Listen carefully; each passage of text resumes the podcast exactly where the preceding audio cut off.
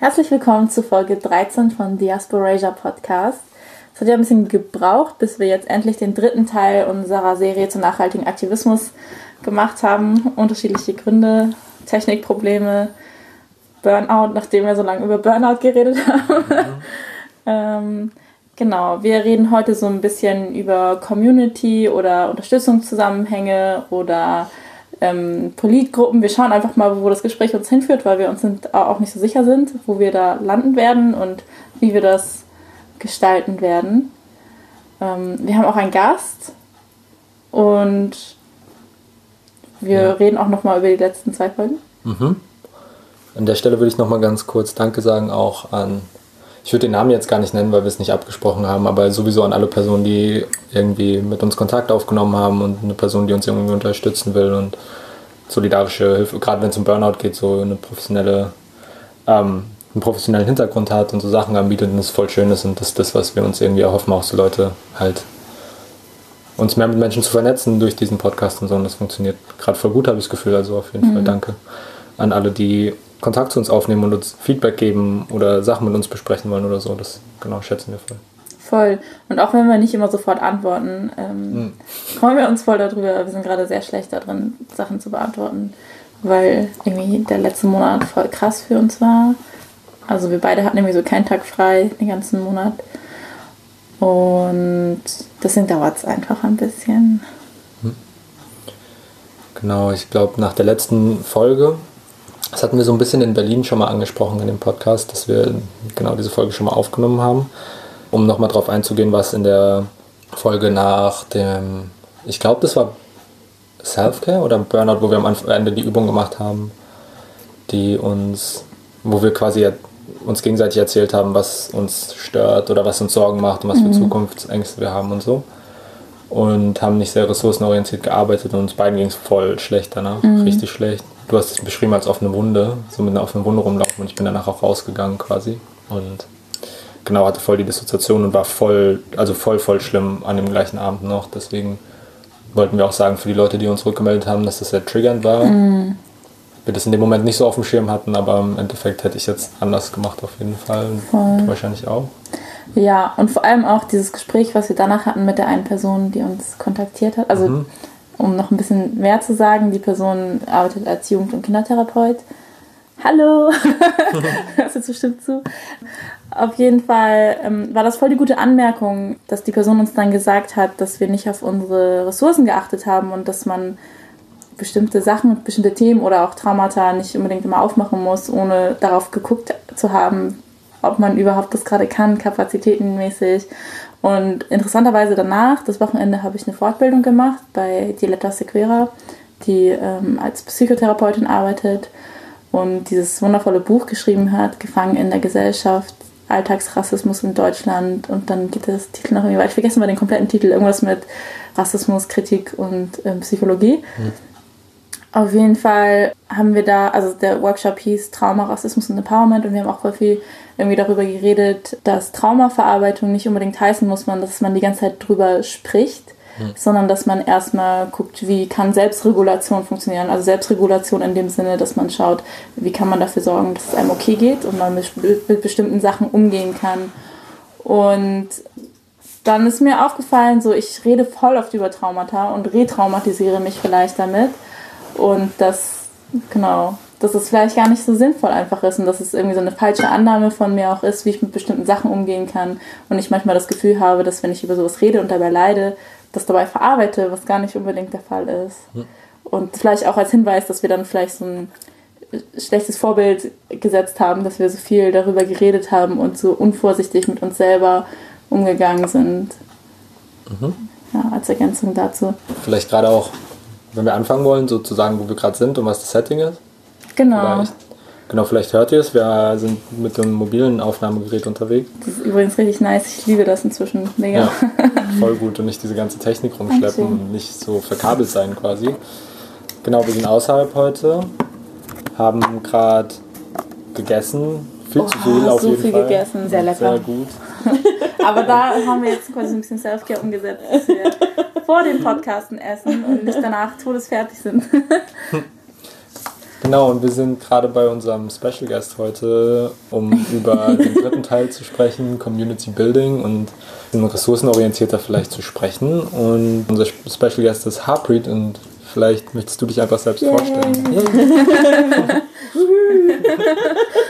ja, ich freue mich voll, ähm, dass ich dabei bin und voll schön, dass ihr beide auch bei mir seid. Ähm, ich habe auch das Essen gerade genossen. Äh, ich habe das Gefühl, ich könnte jetzt schlafen, aber ja. äh, Wir können uns ja hier hinlegen auf dem Sofa. das ist total gemütlich. Ja, ich bin die Harpreet und ähm, genau, ich komme aus England. Ich bin britisch-Inderin. Eigentlich vor ein paar Wochen wurde ich auch eingebürgert. äh, bin seit also ein Jahrzehnt hier in Deutschland und arbeite im Migrationsbereich, äh, Migration und Flucht sozusagen bin auch Wissenschaftlerin und Lehrbeauftragte und im Bereich kritischer Migrationsforschung. Und arbeite ich auch in einer Migrantenorganisation, wo ich die Kultur- und Bildungsbereich und noch den Frauenbereich leite. Und wie gesagt auch im Fluchtbereich, äh, wo ich auch mit dem Flüchtlingsrat viel zu tun habe hier in Hessen. Da bin ich auch im Vorstand. Und genau, ich freue mich voll, hier zu sein. Und ja, bin sehr gespannt worüber wir reden. ja, danke, dass du dabei bist. Ich mag voll gerne Stories erzählen, wie, wie Leute sich kennengelernt haben. Wollen wir das machen? Wie wir Harpreet kennengelernt haben? Willst du anfangen? Du kennst Harpreet länger. ich bin jetzt gespannt, was du jetzt schreibst. Ja, ich auch. Für die Leute, die von Anfang an zuhören, oder ich glaube, es sind auch die meisten tatsächlich, oder die sich dann alles angehört haben, ähm, war ich vorher in einer mehrheitlich weißen Gruppe aktiv, die sich mit Flucht und Asyl beschäftigt hat. Auf eine Art. Dann gab es ein. Es hat angefangen mit einem Kritikpunkt. Ich weiß, es ging um eine Konferenz, wo Leute von uns auch am Start waren und es gab rassistische Ausschlüsse, vor allem die sich an Sprache aufgehängt haben. Wenn ich, also es ist jetzt drei Jahre her, vier Jahre fast. Mhm. Deswegen habe ich es nicht mehr so genau im Kopf. Genau, und dann ging es darum, sich dass die Gruppe sich mit dir solidarisieren wollte weiß gar nicht mehr so richtig, was dabei rauskam. So mit dieser Konferenz auch, aber wie gesagt, das ist ein paar Jahre her. Aber genau so sind wir in Kontakt gekommen. Aber so richtig enger, also mehr miteinander zu tun, enger befreundet, ist noch. Er ist dann später gekommen, also später, viel ja. später gekommen ja. auf jeden Fall. Genau. So, also durch, durch erstmal durch politische Arbeit, aber dann so der engere Kontakt seit, seit Café-Kollektiv, glaube ich, erst so richtig. Seit so eineinhalb Jahren vielleicht? Fast zwei Jahre? Ja, würde ich auch sagen. Oder hm. Ende von der, deiner Tätigkeit oder nicht Tätigkeit, aber wie man es sagt, als du in eine andere Gruppe warst, mhm. waren wir wieder bei den Barabenden unterwegs und oh. so weiter. Oh, da haben wir mhm. viel mehr ja miteinander so ja. gesprochen und ja, uns kennengelernt. Mhm. Ja. Ja, ich habe Harpreet ja über dich eigentlich kennengelernt. Das war in meiner ersten, ersten Uniwoche hier, als ich hierher gekommen mhm. bin. Das war irgendwie Anfang April diesen Jahres, eigentlich noch gar nicht so lange her. Und das war ja so richtig schlimm für mich. Und dann und dann habe ich dir, glaube ich, geschrieben, so, hey, was machst du heute Abend? Alles scheiße. und dann hast du mich eingeladen, einfach mitzukommen zu dir. Ja, stimmt. Und dann hast du richtig gut gekocht. Und vom, auf dem Weg war ich auch so die ganze Zeit so kurz vom Weinen, weil alles so furchtbar war. Und habe dann dir so geschrieben, so, vielleicht weine ich dann. Ich hoffe, das ist nicht awkward für die, weil die kennen mich ja gar nicht. Aber dann war es so schön hier, dass ich gar nicht weinen musste. Und ich habe mich richtig gut ähm, aufgehoben gefühlt. Und ähm, das war voll der gute Ausgleich zu dem schlimmen Unitag. ja. Ich finde das eigentlich ganz cool, dass wir mit diesem Punkt anfangen, ne? weil so was du benannt hast, also wir haben uns kennengelernt in einem Moment, wo es eigentlich um einen Kritikpunkt gab, ne? die Gruppe gegenüber, was ich hatte eigentlich, wegen dieser Konferenz ja, und auch über die politische Arbeit und wie wir eigentlich miteinander solidarisieren sollen. Und ich weiß noch, mhm. also ich werde jetzt nicht in Details gehen, aber ich weiß noch, dass äh, ich kam dann auf euch allen zu und dann habe ich eigentlich gesagt, was ich gedacht habe und wie das so besser laufen könnte. Genau, und dann auch mit dir, Sina, fand ich das auch schön, als du dann bei mir angekommen bist, weil ich dachte auch, oh, sie ist neu hier in Frankfurt und man braucht so Community, aber mm. ich weiß nicht, wieso so Community benennen will, aber irgendwie das, ja, du warst neu und es war mir auch wichtig, dass du irgendwie, dass du dich wohlfühlst und dass du vorbeikommst. Und dann hat der Kuse gefragt, auch, ja.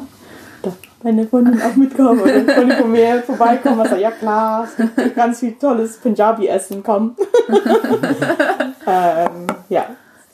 Ja, danach hatte ich auch viel mehr Hoffnung, dass Frankfurt nicht schlimm wird, sondern dass es auch schön werden kann. Mhm. Ja, das war schon gut. ja, wir haben ja gerade schon auch diesen Community-Begriff angesprochen und ähm, wir haben ja tatsächlich schon eine Folge gepodcastet und danach irgendwie versucht nochmal zu podcasten, aber haben dann irgendwie dann doch nicht gepodcastet und auch so ein bisschen drüber geredet, dass Community-Begriff auch voll schwierig sein kann und was das überhaupt bedeutet. So niemand mhm. weiß, was es bedeutet, aber alle sagen immer so, ja, Community, dies, das und so. Aber es ist voll schwierig, das mit irgendwie Inhalt zu füllen. Oder vielleicht muss es auch gar nicht so gefüllt werden, sondern es ist, soll vielleicht ein Begriff sein, der irgendwie schwammig ist. Und jedes ja. auf einmal äh, Community Organizer, das sehe ich jetzt auch ja, überall. Ne? Und dann frage ich mich, wow, also das neue das, hippe Wort so. Ja, genau. Und dann frage ich mich immer, ah, okay, in welche Zusammenhänge, in welche Communities, und das ist die Frage, ne? Also mhm. wie definiert man Community und wer, also innerhalb einer Community gibt es immer ein Wir, ne? Und wer mhm. ist diese Wir? Mhm. Ich denke, da, also es ist die erste Frage, ne, die wir stellen müssen. Also ich weiß nicht, ob man so eine Antwort hat, aber ich finde, genau jetzt in diese Zeiten, wo, wo ganz viel über Community gesprochen wird, muss man auch an die Inter Intersections, ne, wie man das sagt, mhm. so der Intersektion auf Deutsch, oder auch die Differenzen ähm, innerhalb Communities, die zu betrachten und die äh, so, die, diese Unterschiede auch miteinander irgendwie angucken, mhm. ähm, finde ich sehr wichtig. Und wir können gleich dazu kommen. Ich ähm, weiß nicht, ob du was sagen wolltest.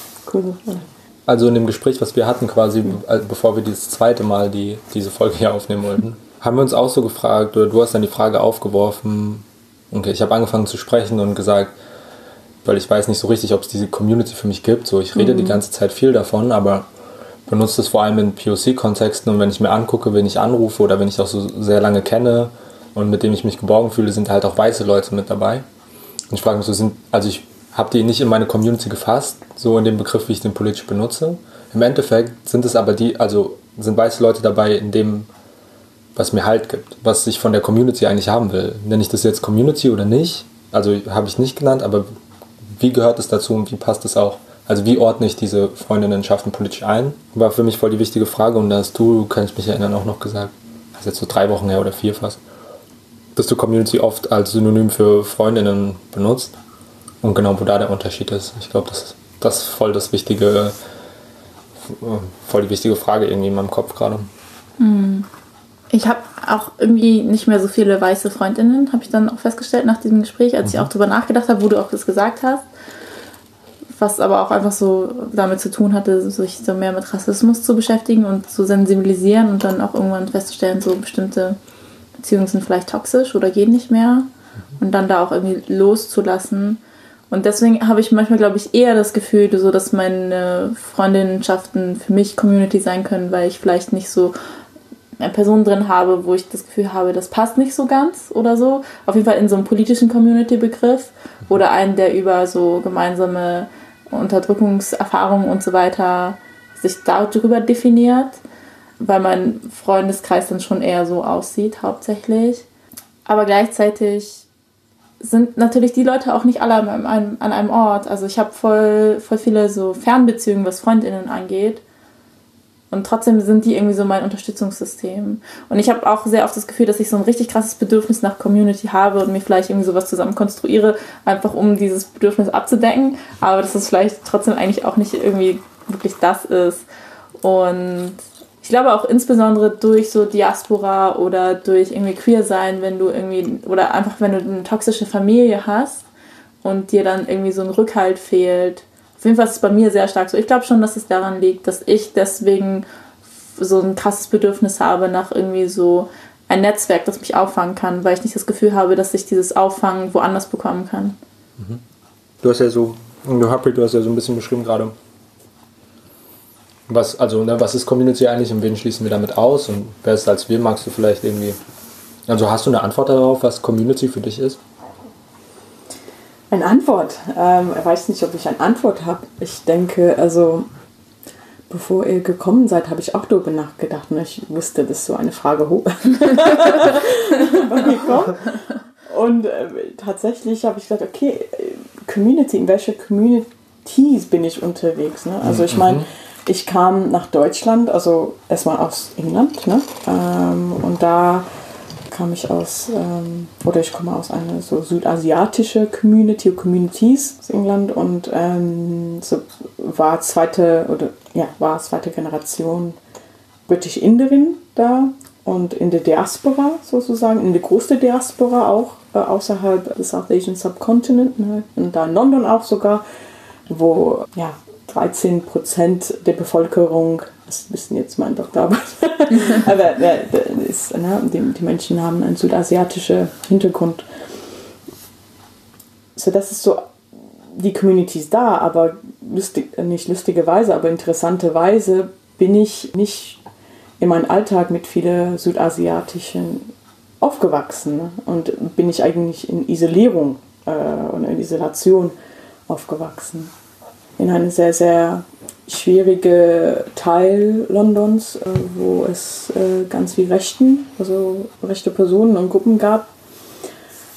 Und so für mich war immer das Thema Community auch von klein an schwierig. Also ich hatte keine richtige Community um mich. Ne? Und auch als wir diese Rechtsruck, also wir haben immer noch eine Rechtsruck jetzt, aber damals in England mit dieser ganze Zeit mit Paki-Bashing und so weiter, das war eine sehr, sehr schwierige Zeit und da habe ich auch gefragt, wo, wo sind unsere Leute sozusagen. Mhm. Ne?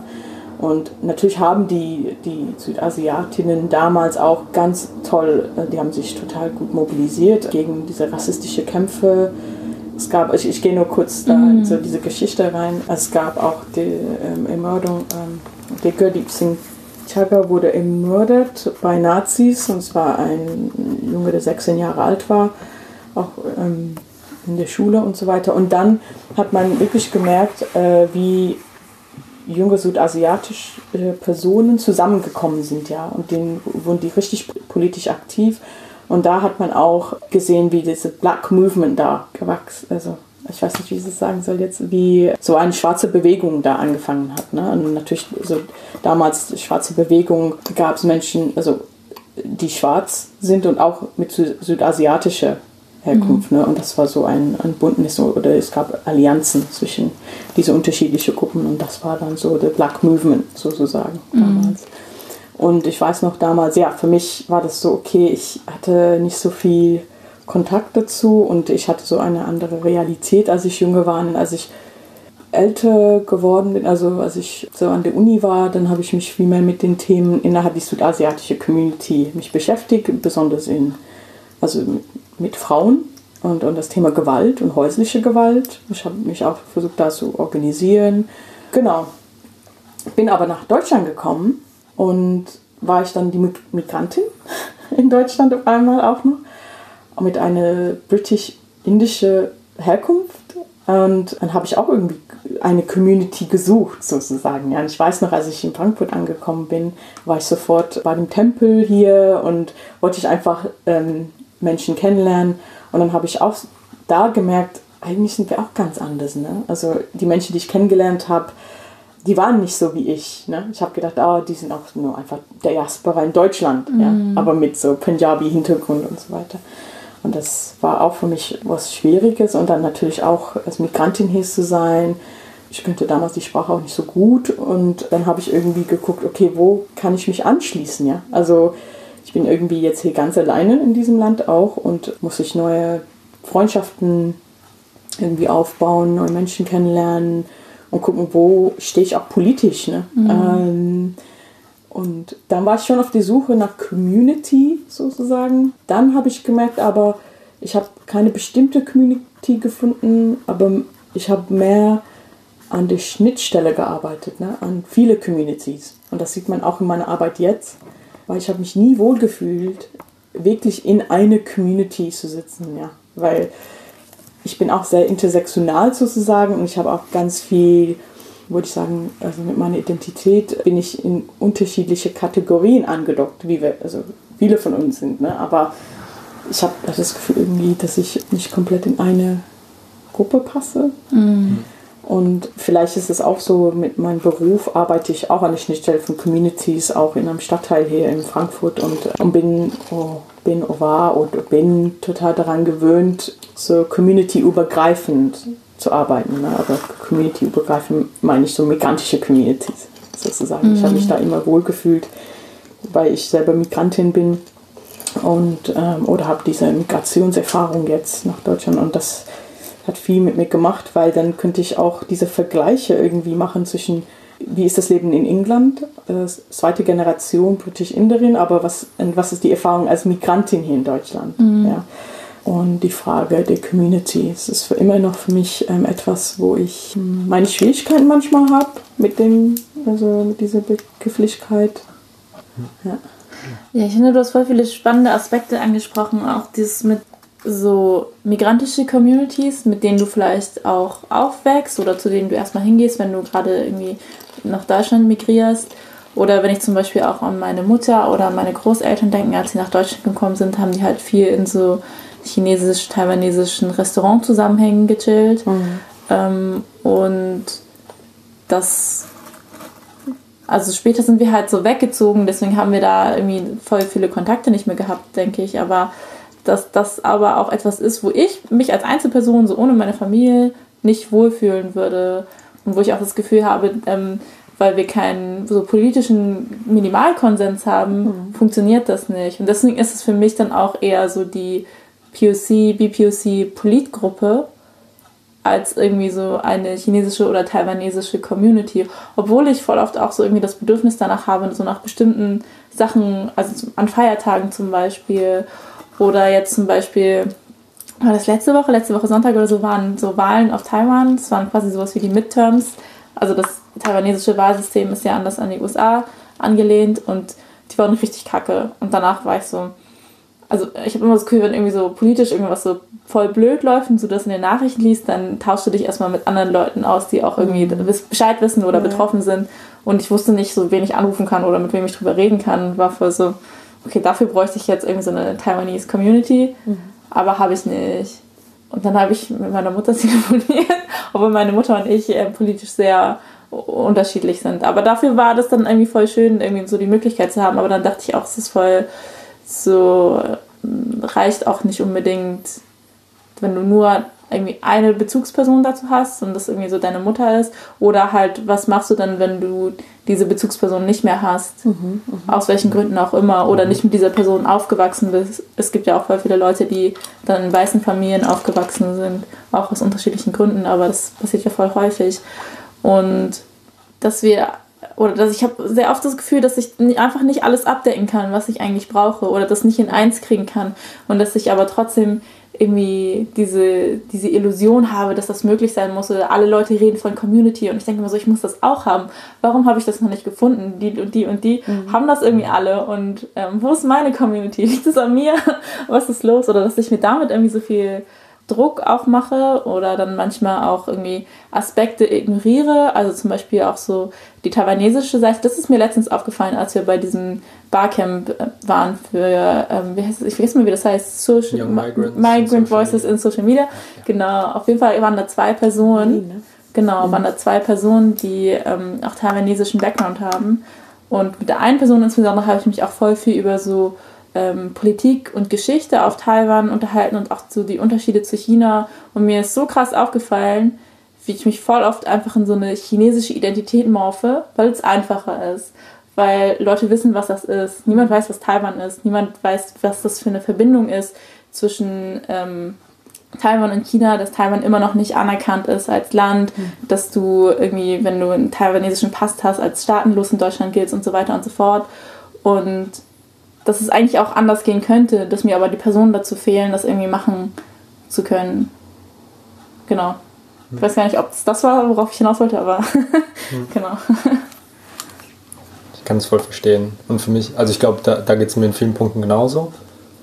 Und dann stellt sich für mich gleichzeitig aber auch die Frage, wie, was macht es mit einer, also was macht es mit Menschen, die in der Diaspora leben, hier in Deutschland ganz speziell? Ich meine, auch ein Grund, warum wir diesen Podcast so gegründet haben und war ja, weil es so deutschsprachig, an deutschsprachigen Stimmen asiatischer Menschen voll viel fehlt an Plattformen.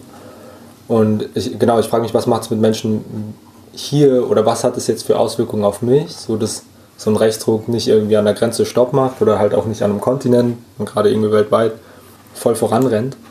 Ist ein bisschen schwer, schwierig für mich, dann zum einen den Austausch, den du gesagt hast, aber was, wo ist meine Positionierung hier in der Diaspora in Deutschland gerade? In den Staaten gibt es voll viel zu gerade Philippinen Ex-Migrantinnen, Leuten, die da aufwachsen auch oder dort, dort dann auch geboren sind mittlerweile, die die nächsten dritten, vierten Generationen, fünften mittlerweile auch schon. Wo es am Anfang viele rassistische Polizeimorde gab, auch jetzt also krasse Nazi-Riots mit so alle, alle Filipinos raus aus der Stadt oder wir brennen sie nieder, was man hier aus Deutschland, also was für mich unvorstellbar war und meine Vulnerabilität, also meine Verletzlichkeit hier in Deutschland ist bei weitem nicht so hoch, wie sie wäre, wenn ich in den Staaten wäre. Und gleichzeitig ist viel, was ich mir an Wissen aneigne aus dem US-amerikanischen mhm. Kontext. Mhm. Aber was macht es mit mir hier in Deutschland gerade? Und diese, zu sehen, auch diese Arbeit muss erstmal gemacht werden. So, diese Arbeit, also ne, viel Arbeit, sich zu gucken, was macht das Leben in der Diaspora nicht, also nicht in der Diaspora, sondern spezifisch in der deutschen. Ja, ich finde es ähm, interessant, was du da ansprichst. Ich finde, es, diese Arbeit muss gemacht werden. Das, ich habe auch was in der letzten Podcast auch gehört, mit diesem Thema auch Generationswechsel. Ich will das eben nicht jetzt verbinden, weil als ich angefangen habe, vor zehn Jahren hier in dem MSO-Bereich zu arbeiten, mit einem ganzen Selbstorganisation-Bereich, äh, für die Menschen, die das nicht wissen, was MSO ist, habe ich auch irgendwie gedacht, es gab so ein paar Themen, wo ich gedacht habe, das muss in der Migrationsgesellschaft bearbeitet werden. Ja, das, äh, das da finde ich nichts. Und dann habe ich aber über die Zeit, auch in den letzten Jahren, auch wirklich Menschen kennengelernt, die ich vorher nicht gefunden habe, ja. Und ich denke ganz oft, dass es, also diese Erfahrung, man fühlt sich ganz alleine so mit Themen, wo wir alle betroffen sind, ne? Aber es gab dieses Medium nicht vorher, das zu äußern oder Themen anzusprechen. Ich finde das auch so ganz toll, auch, dass es diese Podcasts gibt mhm. und dass man so diese Themen ansprechen kann und auch Informationen irgendwie verteilen kann, auch über die, die Gedanken, die wir haben. Deswegen finde ich das auch wie gesagt, es ist immer so ein Genuss, auch diese Podcasts zu hören, weil ich denke auch, man spricht hier ganz, also ich habe das Gefühl, man kann auch ganz normal reden und auch über sehr ernste Themen, Themen, die uns beschäftigen, auf eine Art mit Fragen, was viele im Kopf haben.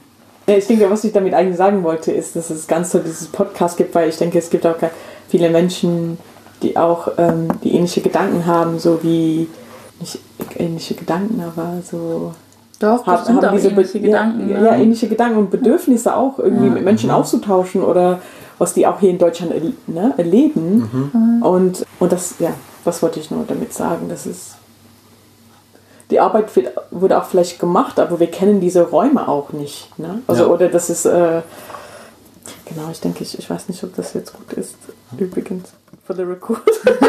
By the way, I might have to delete some of this stuff. Muss ich noch entscheiden. ich habe das Gefühl, ich, hab das ich, ich merke, ich kann auf Deutsch richtig, also ich kann mich sehr gut artikulieren, aber auch nicht irgendwie, habe ich das Gefühl. Ich fand es voll gut gerade und ich kenne das Gefühl, was du gerade hast. Und wenn ich danach die Folge schneide, denke ich mir, oh, das hat voll viel Sinn gemacht. Ja, Obwohl voll, in dem Moment denke ich mir, ich laufe gerade ins Nichts, aber dann höre ich mir das an und denke so, oh, okay. So. Ja, voll clever.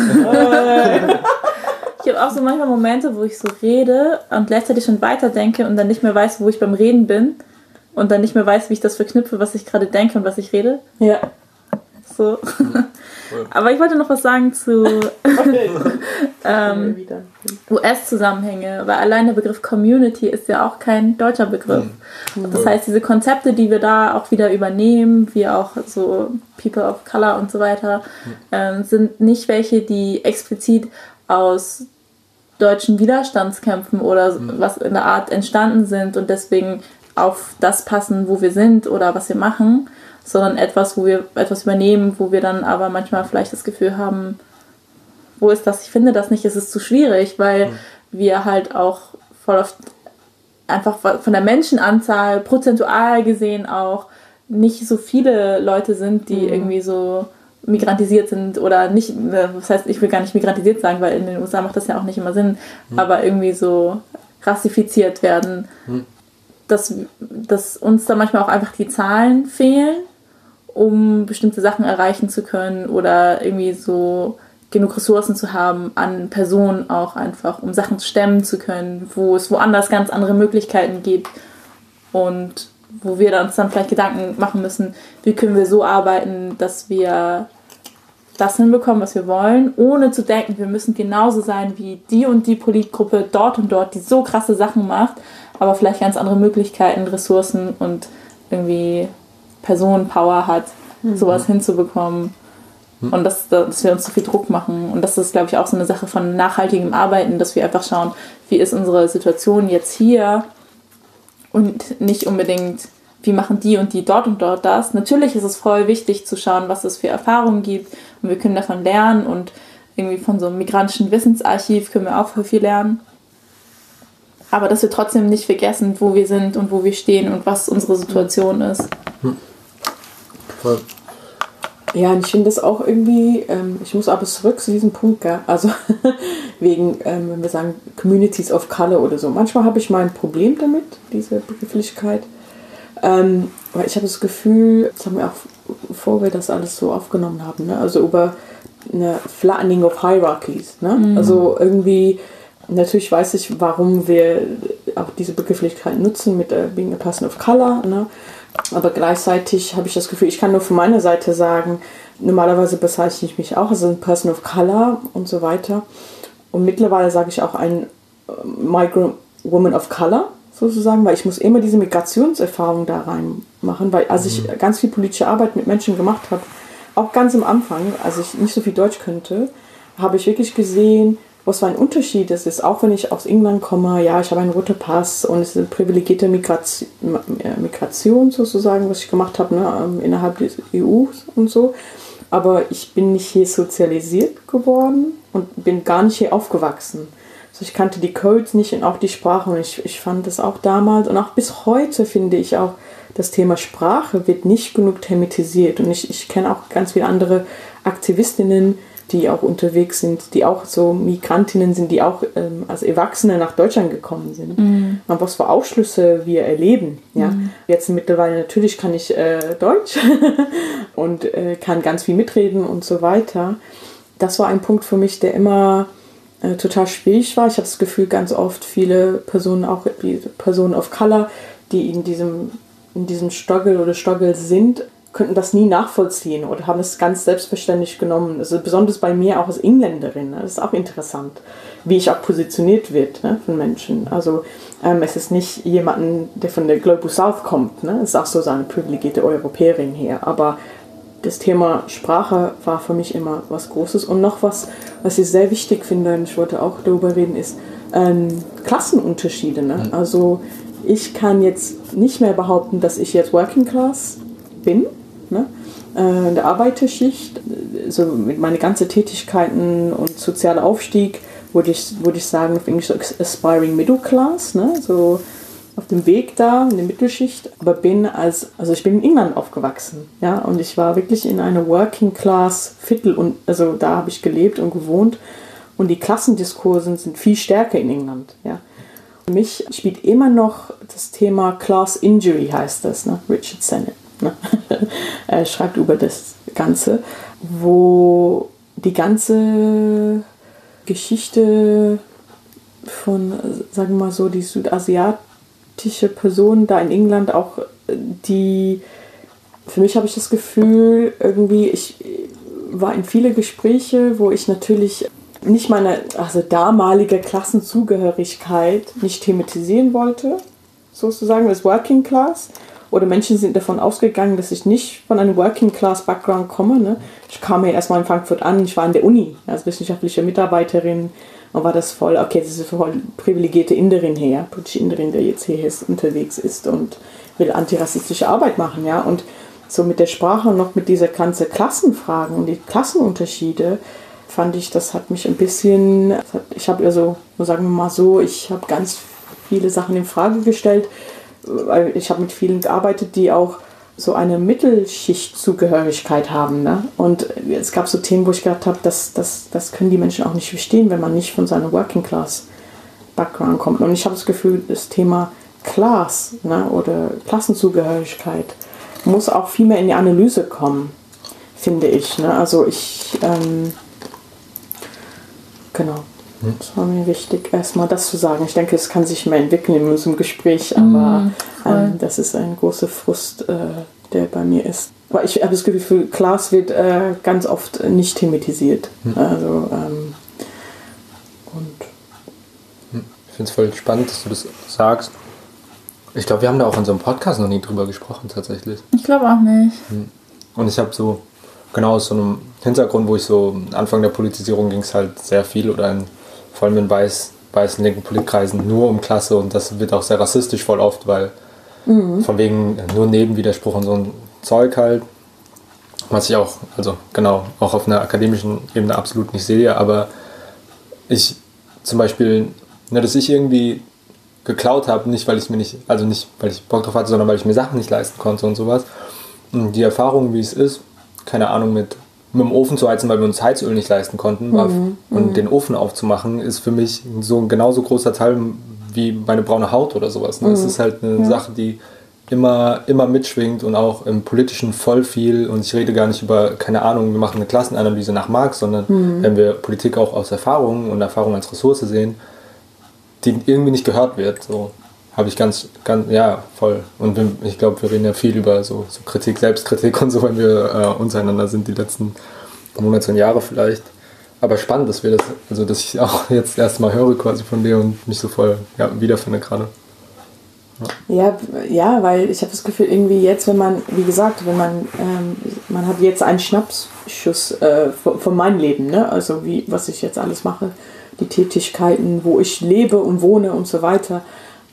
Aber ich finde, es gibt auch ganz viele andere so braune Personen so in Deutschland. Ich, ich merke auch, ich bin in ganz viele Gespräche mit ähm, anderen braune Feministinnen ähm, in Deutschland, die auch genau das Thema ansprechen. Es ist sehr interessant, ja. Also auch wenn wir sehr divers sind, von unserem kulturellen Hintergrund und so weiter, als braune Desi-Frauen. Desi so ist ein Begriff, den wir nutzen, wenn Menschen aus Südasien kommen, als braune Personen sozusagen. Ganz oft eigentlich mehr so in Nordindien oder Pakistan oder auch in Indien benutzt äh, wird. Ähm, und es wird auch ganz viel in der Diaspora benutzt, wenn man sagt, wenn man Desi ist. Also, so, dass man weiß, dass braune Personen aus diesem South Asian Subkontinent herkommen. Und das Thema Class. Und ich habe auch, ich würde jetzt ein kleines Shoutout machen an äh, Sabura in Berlin, ähm, die das auch genauso thematisiert. Also diese ganze Geschichten, die wir auch mittragen, mit dieser ganze, also unsere Eltern als Arbeitermigrantinnen, sei die in Deutschland oder meine Eltern in England, die wirklich in die Fabriken gearbeitet haben oder bis heute und so. Und und wie wir durch so diese Isolation in diese weiße Mehrheitsgesellschaften, ich kenne auch so viele braune Frauen, die wirklich so auch in Orten aufgewachsen sind, auch wo die nur mit so weiße Deutschen unterwegs waren oder ich damals mit äh, weiße EngländerInnen und wirklich mit dieser ganze Rassismus erstmal zu kämpfen und auch mit dieser ganze, ja, in solche Vierteln auch aufzuwachsen, ne, wo es nicht so viele Ressourcen gab und so weiter. Ich möchte nur sagen, es fehlt in der Analyse und das stimmt. Ich finde das voll wichtig. Ähm, Und ich denke auch, es gibt, ich will nicht so akademisch werden, aber ich finde die Arbeit von Aftar Bra damals, Aftar Bra ist eine, so ich sage immer, the Godmother of South Asian Diaspora UK, hat sie ganz viel tolle Literatur produziert damals, also bis heute natürlich auch, ähm, in der 80er, 90er über das Thema Intersectionality und Power. Ne? Also, und hat sie auch ganz viel zusammen auch mit Anne Phoenix, ähm, auch eine schwarze Akademikerin, den Erziehungswissenschaften auch unterwegs ist, äh, haben die ganz viel über das Thema auch Class und Intersectionality reingebracht von südasiatische Communities und schwarze Communities. Ähm, Finde ich voll spannend, aber ich nehme ganz viel Inspiration. Übrigens von, von ihrer Arbeit da. Ja. Wir machen ja immer so eine Infobox, das heißt, wir können auch gerne immer so reinschreiben, was du für Empfehlungen hast für ZuhörerInnen. Echt? Oh ja, Ja. cool, ja. Ich kann ein paar Sachen von meinem Curricula nehmen, von meinem Seminar, die ich gebe.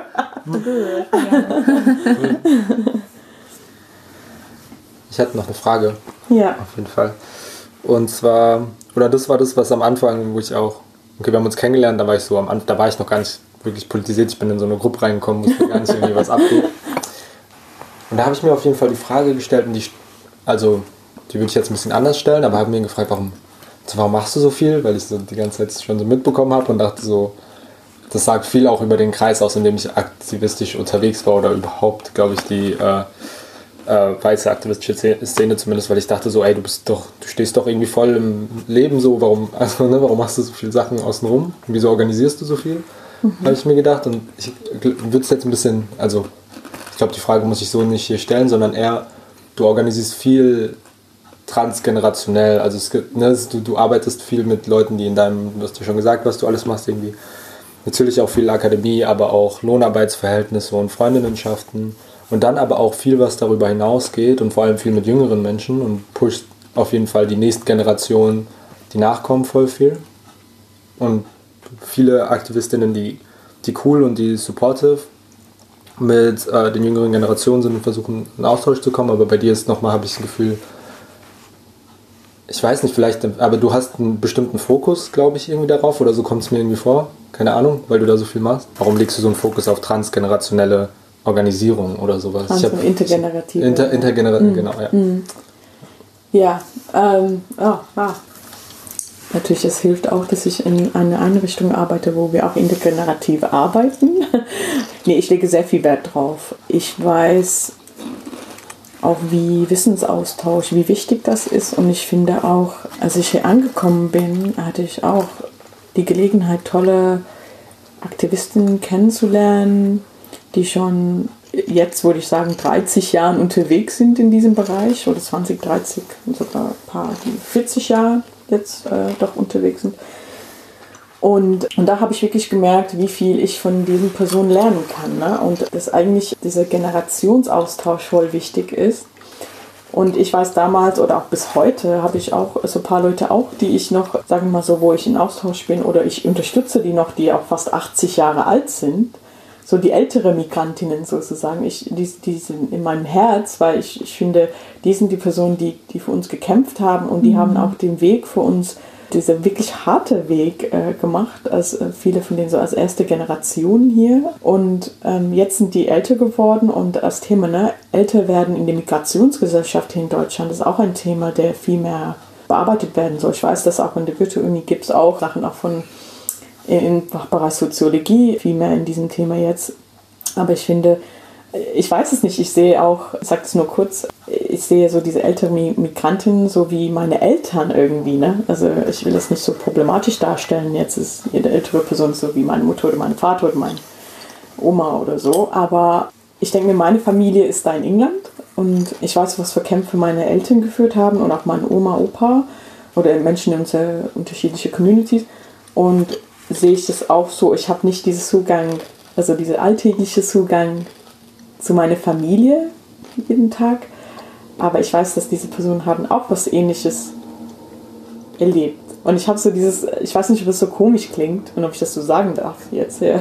aber ich denke mir, wenn, ich will auch diese Menschen unterstützen, wie mein, meine Eltern oder Großeltern, weil ich weiß, dass meine Eltern brauchen das auch, mhm. ja, irgendwo anders. Und ich hoffe auch, dass es jemanden gibt, der sagt, ah, die brauchen auch Unterstützung und wir sind auch da. So. Mhm. Und genau, und ich finde das voll wichtig, auch wenn es ist nicht schwierig, äh, ist nicht so einfach, aber ich finde es voll wichtig, ähm, dass man auch mit den Jüngeren, ich hasse das auch zu sagen, weil dann ich muss erkennen, dass ich älter werde. das ist auch nicht, ist kein gutes Gefühl, aber auch irgendwie schon, muss ich auch sagen, äh, älter zu werden. und dass man ein bisschen weitergeben muss und soll es kommt mir so oft vor, dass Menschen sagen, ey, wir haben die und die Thema und wie organisieren wir hier und wie gehen wir mit rassistischer Gewalt um und so weiter. Die sind Fragen, die wir, die wir schon bearbeitet haben. Oder die Generation vor mir sogar auch, die haben das auch bearbeitet. Ja. Auch natürlich waren wir in Unterschied, die waren unterschiedliche Zeiten und die Fragestellungen sind manchmal anders.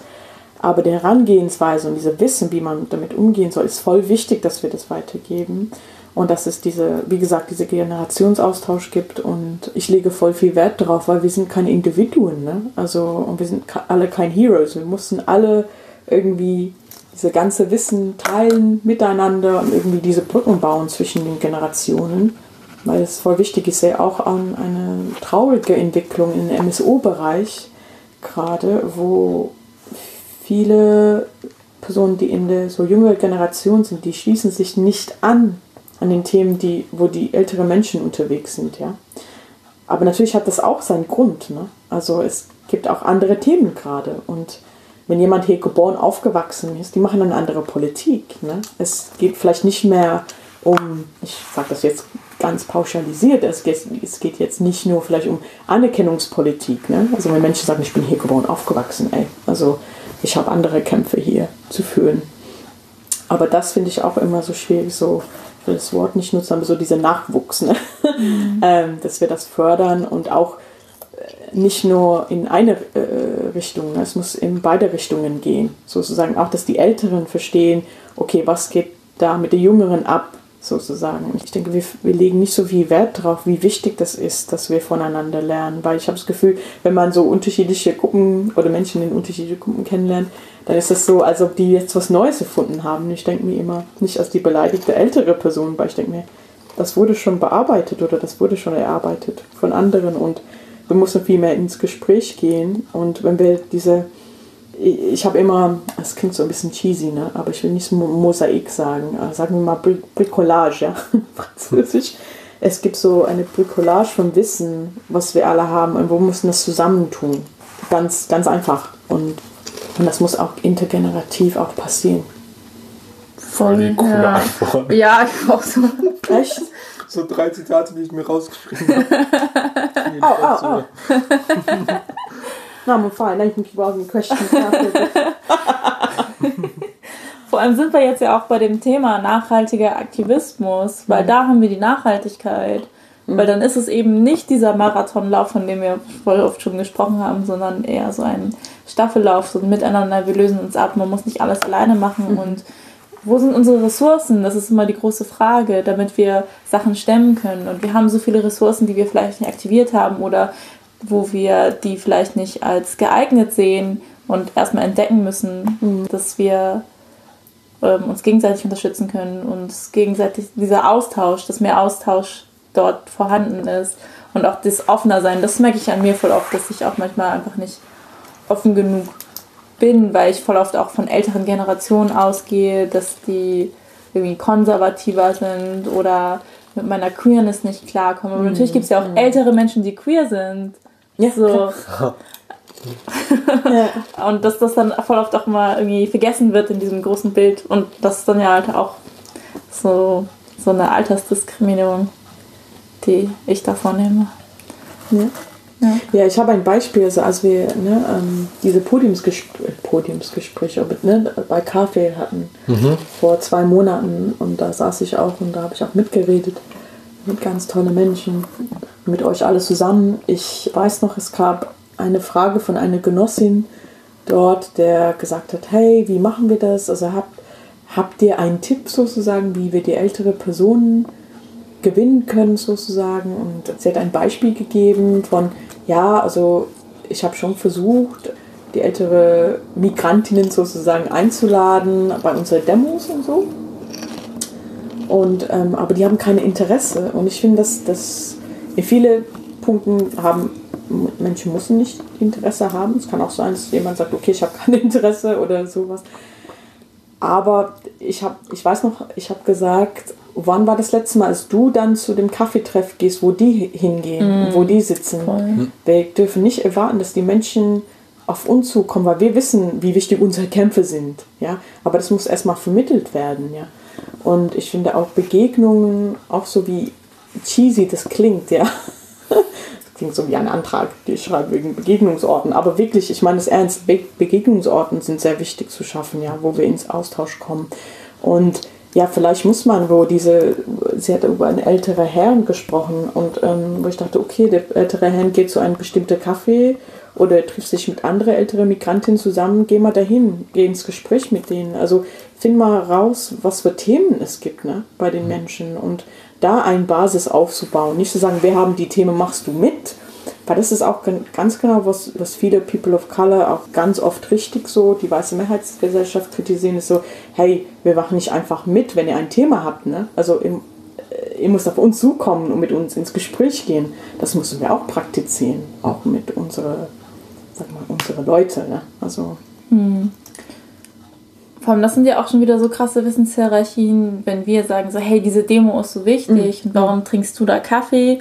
während der Kaffee vielleicht für die Person der Empowerment mhm. Space mhm. ist und ja. es halt nicht Empowerment Space sind. So wie als wir auch diesen Poetry Abend hatten, diesen Poetry Smash White Supremacy, wie hieß der so? Mhm. Hieß der so? Okay. Mhm. Ähm, und wo dann halt so, das war an dem Tag, wo hier Wahlen waren und dann, wo dann irgendwie so weiße Personen nach vorne gegangen sind und gesagt haben, so hey, wir machen jetzt so eine Demo gegen das Wahlergebnis, weil AfD hat so und so viel Prozent und das dann von weißen Personen irgendwie als komisch empfunden wurde, dass wir lieber da unseren Poetry-Abend machen wollen, als da jetzt gegen Whiteys demonstrieren zu gehen. So erst, erstens sollen die Whiteys das machen, wir müssen das nicht machen, wenn wir jetzt gerade hier unseren Empowerment Space haben und das in dem Moment sich besser und wichtiger anfühlt, als frustriert auf der Straße zu stehen.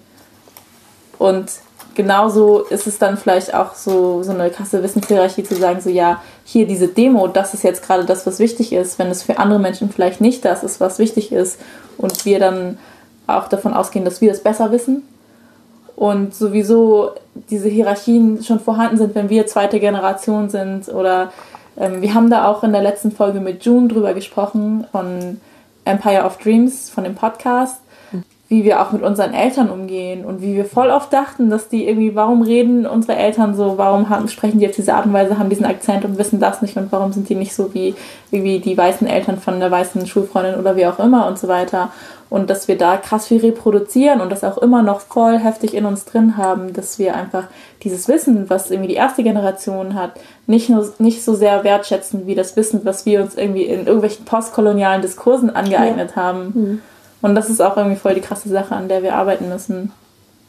Weil du auch gesagt hast, du musst an deine Eltern denken. Ich denke auch, meine Mama hat, seit ich mich erinnern kann, gesagt, wenn sie alt wenn sie fertig ist mit Arbeiten, geht sie wieder zurück auf die Philippinen. Jetzt so lang, also langsam ist das sehr absehbar, wann das, wann das ist, so die nächsten Jahre.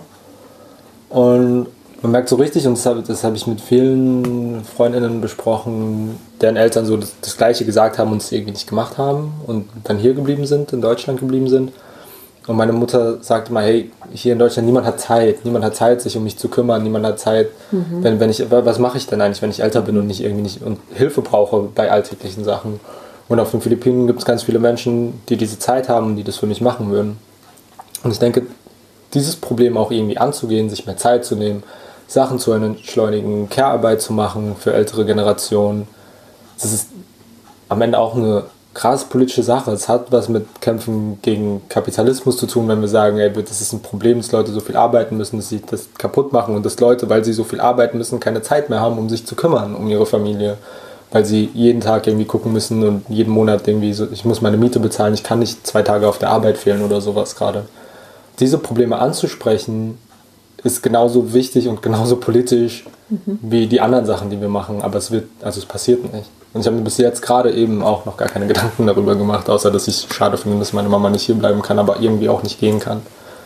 Und mir wird genau diese politische Ebene gerade dahinter auch ein bisschen bewusster.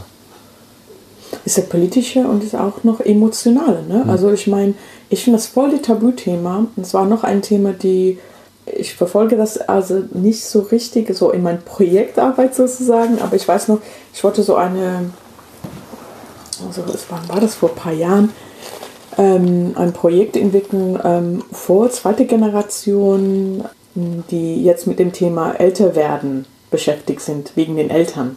Ne? Mhm. Äh, weil man merkt so eine große Überforderung über das Thema. Was macht man, wenn die Eltern irgendwann mal nicht in einer Situation sind, wo die für sich sich selber kümmern können auch das Thema Pflegedienste und so weiter, die sind voll so die Themen, wo Menschen, die, die möchten nicht darüber reden, weil das ist äh, so eine unvorstellbare Idee, zu sagen, okay, meine, äh, meine Mutter oder mein Vater geht in ein Heim oder sowas. Ich, ich kann nur von meiner Erfahrung nur berichten, wo ich gedacht habe, eigentlich haben wir auch hier einen Bedarf, ne, wo wir wirklich diese Themen ansprechen, was für Modelle können wir miteinander überlegen, dass wir erstmal nicht komplett unter Druck gesetzt fühlen, ja, wenn die, die Eltern, ne, also wenn Menschen älter werden und ich wollte einfach nur das, das Thema älter werden thematisieren, weil mhm. ich finde, das ist voll die Tabu und das ist voll die Belastung für ganz viele Menschen. Und viele von uns, wenn wir schon das Glück haben, dass unsere Eltern noch länger leben, dann müssen wir uns damit beschäftigen und an ein Thema rangehen. Also Aber ja, ich wollte noch dazu sagen, dass ich finde, das ist nicht nur politisch, es hat so diese, man hat so einen emotionalen Halt, wie man das mhm. auf Deutsch sagt, ne, mhm. zu, zu, zu Familie. Also das ist nicht immer so natürlich, ja. Familie ist auch eine schwierige Sache äh, ganz oft, aber äh, für mich ist das auch ein Thema als Beispiel. Also ich überlege gerade, was mache ich jetzt? Meine Eltern werden älter, aber ich wohne im Ausland. Also wie lange kann ich doch in Deutschland bleiben? Ne? Mhm. Gibt es also es ist schon ein Gedanke, die ich schon in den letzten Jahren jetzt bei mir sehr präsent habe. Jedes Mal, wenn ich nach Hause fliege, sehe ich, ja, ich sehe so ein paar Sachen, wo ich denke, oh, das wird schlimmer, ja, mhm. und ich bin nicht da und kann ich jetzt mein Leben da in Deutschland, diese ganze politische Aktivismus und politische Arbeit und auch diese ganzen Sachen, die ich hier aufgebaut habe, kann ich meine Eltern im Stich lassen, ja, also vielleicht nicht, also vielleicht muss ich dann irgendwann mal alles packen und gehen. Ja, ja wegen diesem Thema. Also ich will nur damit sagen, es ist, ist auch mit dieser transnationale Element ist das dann viel schwieriger, auch für mich, weil ich bin dann so, boah, ich habe hier jetzt ein Leben aufgebaut und bin so in unterschiedliche Communities angedockt und jetzt, ja, vielleicht muss ich irgendwann mal auch zurückgehen. Aber ich will jetzt nicht so persönlich werden, aber mhm. gehört dazu eigentlich, wenn wir über solche Themen reden, über uns selbst, mhm. wenn solche Sachen unterwegs sind. Aber ja, jetzt kommen wir in die Pflege und Pflegedienste jetzt, aber ich denke, wir haben was anderes angesprochen. Ich habe das Gefühl, wenn ich das ganz offen sage, ist, wir haben auch nicht über sehr schwierige Themen gesprochen. Mhm. Was es bedeutet, innerhalb Communities zu arbeiten, zu kämpfen, ähm, Allianzen zu schaffen und so weiter. Ich weiß, wir würden keine Antworten hier jetzt ähm, finden, sozusagen, aber ich finde es doch wichtig, das zu thematisieren, was man macht, wenn, wenn wir in Konflikte reinraten. Ne? Also ich habe das Gefühl, ähm, ich sehe mein, ähm, in meiner Umgebung, ich kann auch von mein, meiner Seite auch sagen, es gibt schon schwierige Themen, die angesprochen werden müssen. Und manchmal habe ich das Gefühl, wir haben kein oder wir haben keine Gesprächskultur ich, würde, ich möchte gerne über eine Streitkultur sprechen auch, ne? aber mhm. ich denke erstmal eine Gesprächskultur muss mhm. aufgebaut werden, wo wir über bestimmte unangenehme Themen miteinander besprechen können, ohne dass wir in ein Oppression Olympics reinfallen. Ne? Also das ist eine Erfahrung jetzt, die ich mache, also in Sinne von, oder ich beobachte, dass sobald etwas sehr schwierig wird in viele Gespräche, wir fallen dann zurück auf unsere Erfahrungen, das ist auch legitim, ne? unsere schwierige Erfahrungen, die wir haben, auch in ein, so ein rassistisches System, aber es ist nicht nur rassistisch, ne? wie wir wissen, es gibt ganz viele mhm. andere Diskriminierungsformen, die wir erleben auf unterschiedlichen Ebenen, wie wir, wie wir wissen, äh, auf Alltagsebene, Strukturebene und so weiter.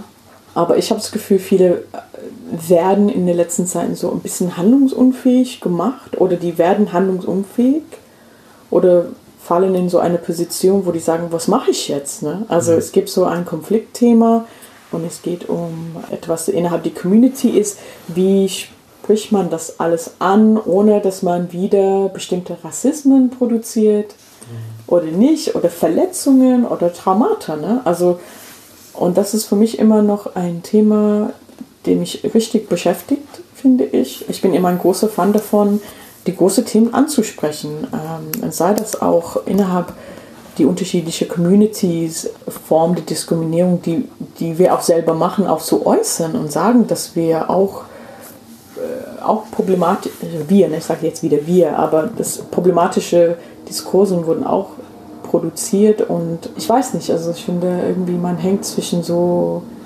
man ist dann verletzt, wenn bestimmte Themen angesprochen werden und dann gleichzeitig aber müssen wir einen Weg finden, wo wir die Themen ansprechen können miteinander. Also was für Formen können wir finden, dass wir mit dieser Situation besser umgehen können. Die werden immer präsent sein ne? und wir mhm. müssen die auch bewältigen sozusagen.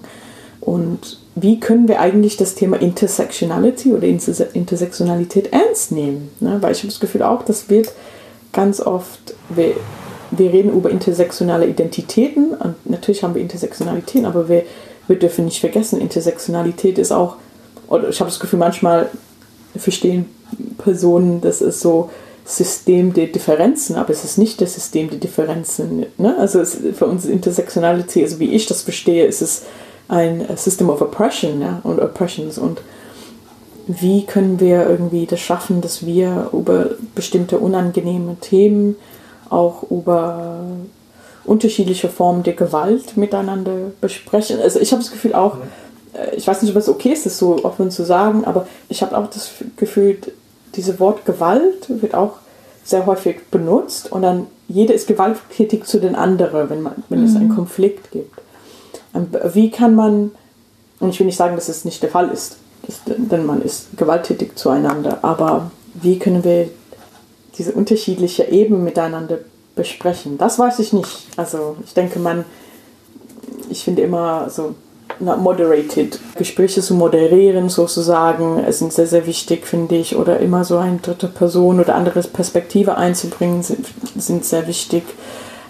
Aber wir dürfen es auch nicht zulassen, dass wir bestimmte Themen tabuisieren. Und ich sehe das auch gerade, dass es manchmal der Fall ist. Ich will jetzt nicht das Gespräch so beenden, dass es so traurig klingt, aber ich finde, man muss auch unsere Realitäten angucken. Und ich finde, wenn wir über Community sprechen, es kommt andere Sachen noch dazu. Natürlich gibt es Empowerment und das Zusammensein, das Zusammenhalt, was Menschen sich wünschen, aber gleichzeitig, wie wir das wissen, auch wenn es als Community, sei es in einer Familie ähm, oder Familienstrukturen, müssen wir auch mit dieser, ich sage immer die ganze Zeit unangenehme, aber so unangenehme oder gewaltvolle Situationen umgehen und nicht handlungsunfähig zu werden.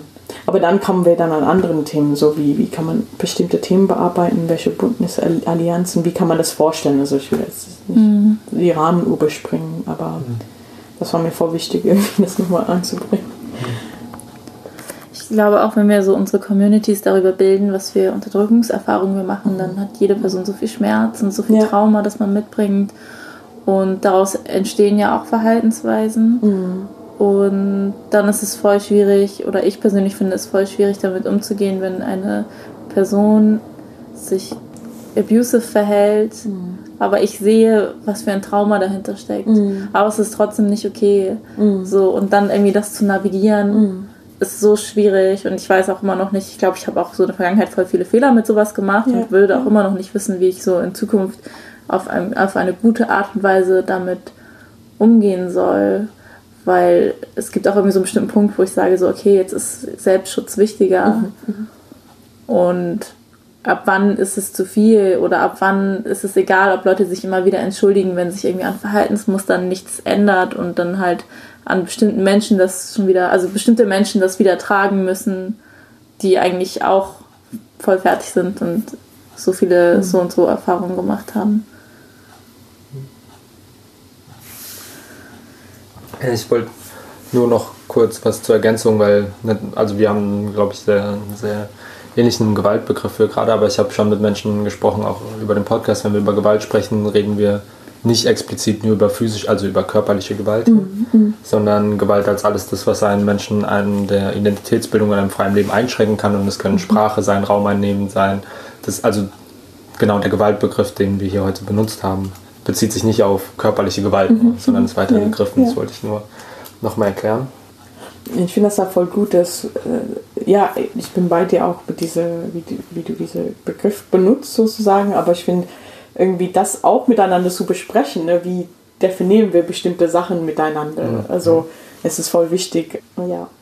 Wir haben am Anfang oft zu zweit darüber gesprochen, wann können wir gerade Sachen kritisieren mhm. oder machen wir das nicht? Mhm. Vor allem, wer hört uns gerade zu? So, ne? Ich glaube, wir sind an einem guten Punkt angekommen, wo wir Selbstkritik auch ansprechen können. Also wo wir eine Basis haben, die so stabil sein kann, dass man, weil es voll wichtig ist, wir haben noch nie über so Sachen gesprochen, die du gerade angesprochen hast. Und wir müssen darüber sprechen, um weiter irgendwie miteinander gut und solidarisch umgehen zu können. So, sobald wir an eine Wand rennen und sich so viel aufgestaut hat, das habe ich jetzt im letzten Jahr öfter erlebt auf jeden Fall, rennt man einfach gegen eine Wand, wo so viel Schmerz da ist, wo solidarisches Streiten gar nicht mehr möglich ist, weil so viel Verletzung dahinter steckt. Und dann ist sich immer wieder selbst zu gucken und die Communities, die Kreise, in denen man irgendwie rumfällt, genau alles, was du gerade gesagt hast, sich selbst zu kritisieren, solidarisch miteinander in Meinungsverschiedenheiten treten und so. Voll wichtig und deswegen finde ich es gut, genau das wollte ich nur damit sagen, dass wir uns nicht rausnehmen, weil wir immer diesen gemeinsamen Kampf gegen Rassismus haben, immer diesen gemeinsamen Kampf gegen etwas, was außen steht. Und uns, wenn wir uns empowern wollen, müssen wir uns natürlich irgendwie so zusammenschweißen. Aber das heißt nicht, dass alles, was in diesem Gebilde passiert, cool ist oder nicht irgendwie reflektiert werden muss. Ja, und lass uns ganz offen sein. Also ich meine, äh, oder wenn wir ganz offen reden, also ganz viel, also es ist nur, nur mein Gefühl, also äh, ganz viel Zeit und Energie wird äh, genutzt, äh, viele interne Sachen miteinander zu klären, die auch sehr wichtig sind. Ne? Mhm. Sei das Sexismus, Homophobie innerhalb Klassismus, also das Ganze, das äh, innerhalb Kollektiven und innerhalb die Gruppen sozusagen, also das finde ich, das ist, das kann manchmal echt Gruppen zusammenbrechen, also die Gruppen, die brechen sich zusammen, ganz oft habe ich das Gefühl. Oder es wird mhm. dann irgendwie Fronten aufgebaut, auch im Kollektiven sozusagen. Und dann wer hat so die, die ähm, Deutungshoheit, wer darf dann sagen, was eine bestimmte Form der Gewalt ist oder nicht sind Menschen dann eingeschüchtert auch noch, ne?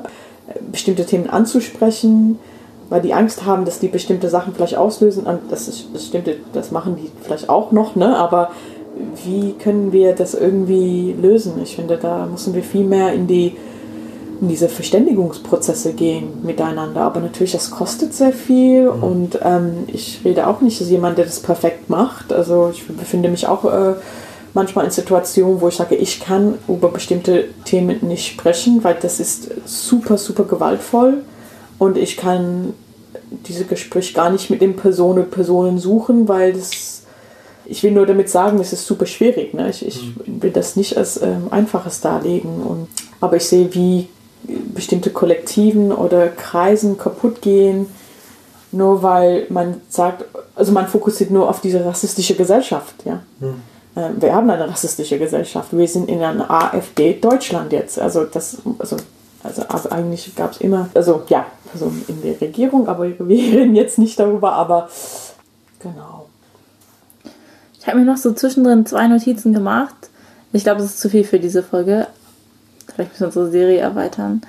Und zwar, wenn wir über nachhaltigen Aktivismus reden, dass wir dann eigentlich auch, weil du das angesprochen hast, über Allies reden müssen, wie wir uns nicht nur mit weißen Personen oder Personen, die nicht betroffen sind von verschiedenen Formen von Diskriminierung, aber wie wir auch untereinander von unterschiedlichen Arten, zum Beispiel von Rassismus betroffenen Communities, wie können wir uns gegenseitig supporten und gemeinsam dann nachhaltig arbeiten. Das ist eigentlich auch voll das wichtige Thema. Mhm.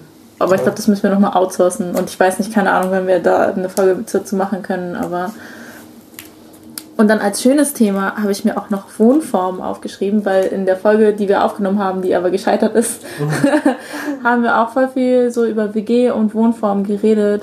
Und weil so ganz lange so ein Bild von Community, was ich im Kopf hatte, ist halt so das Viertel, in dem du wohnst. Mhm. Das ist mhm. deine Community. Aber dass wir einfach durch so kapitalistischen Wohnungsmarktstrukturen sowas voll schwierig ist, irgendwie hier zu haben oder wir können nicht dort wohnen, wo wir wohnen wollen, wir können nicht so wohnen, wie wir wohnen wollen. Mhm. So Frankfurt ist fucking teuer. Ja.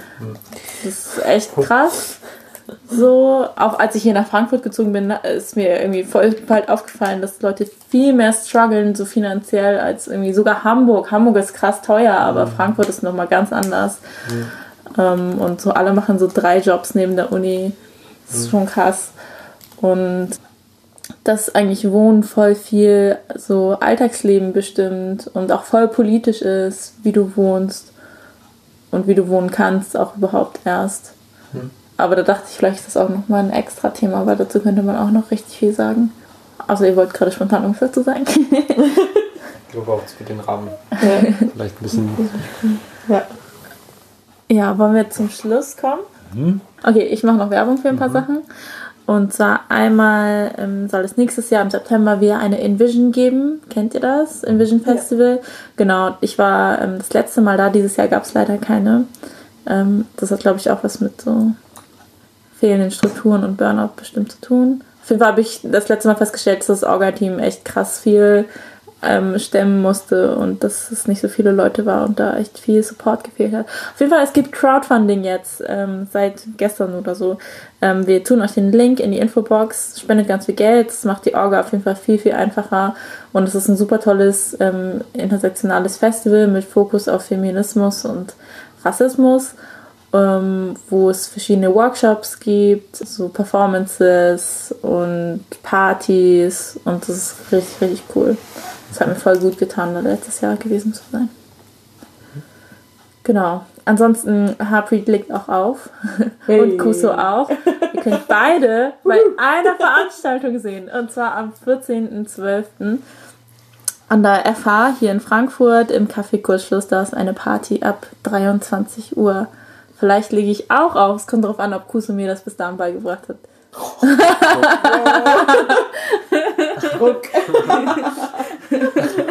Sehen wir mal, sehen wir mal. Aber für die beiden ähm, kommt auf jeden Fall vorbei. Und ähm, genau, ist auch eine Soli-Party für das Cutie BIPOC Festival.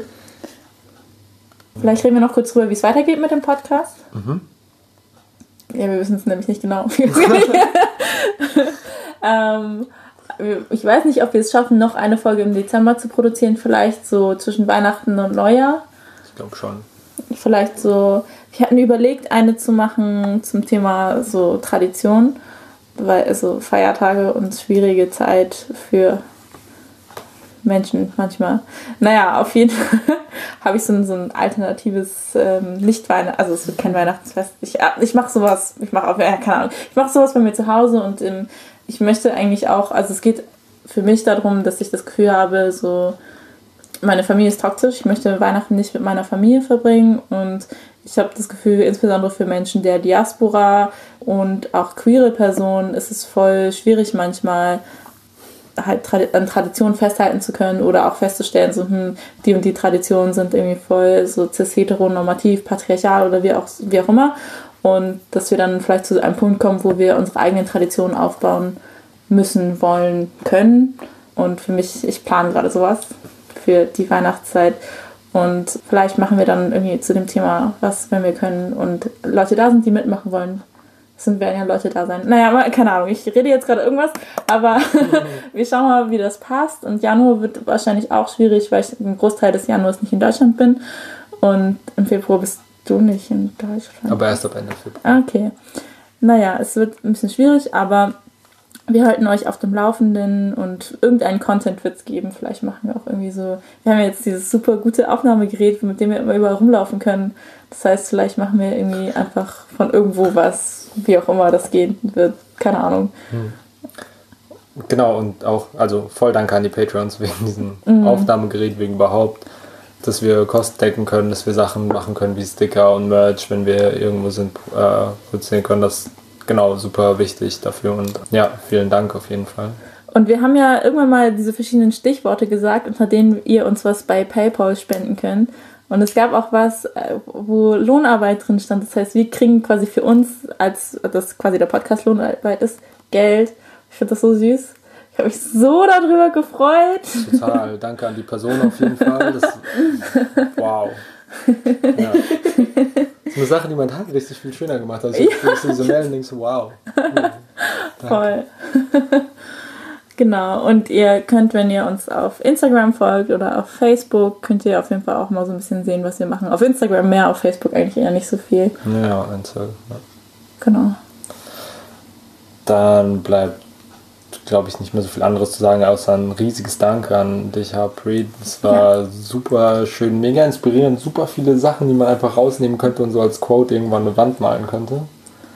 Ähm, Oh wow. Mit so einem Ja, danke. von dir. Ich bin auch mal für Krokodilin.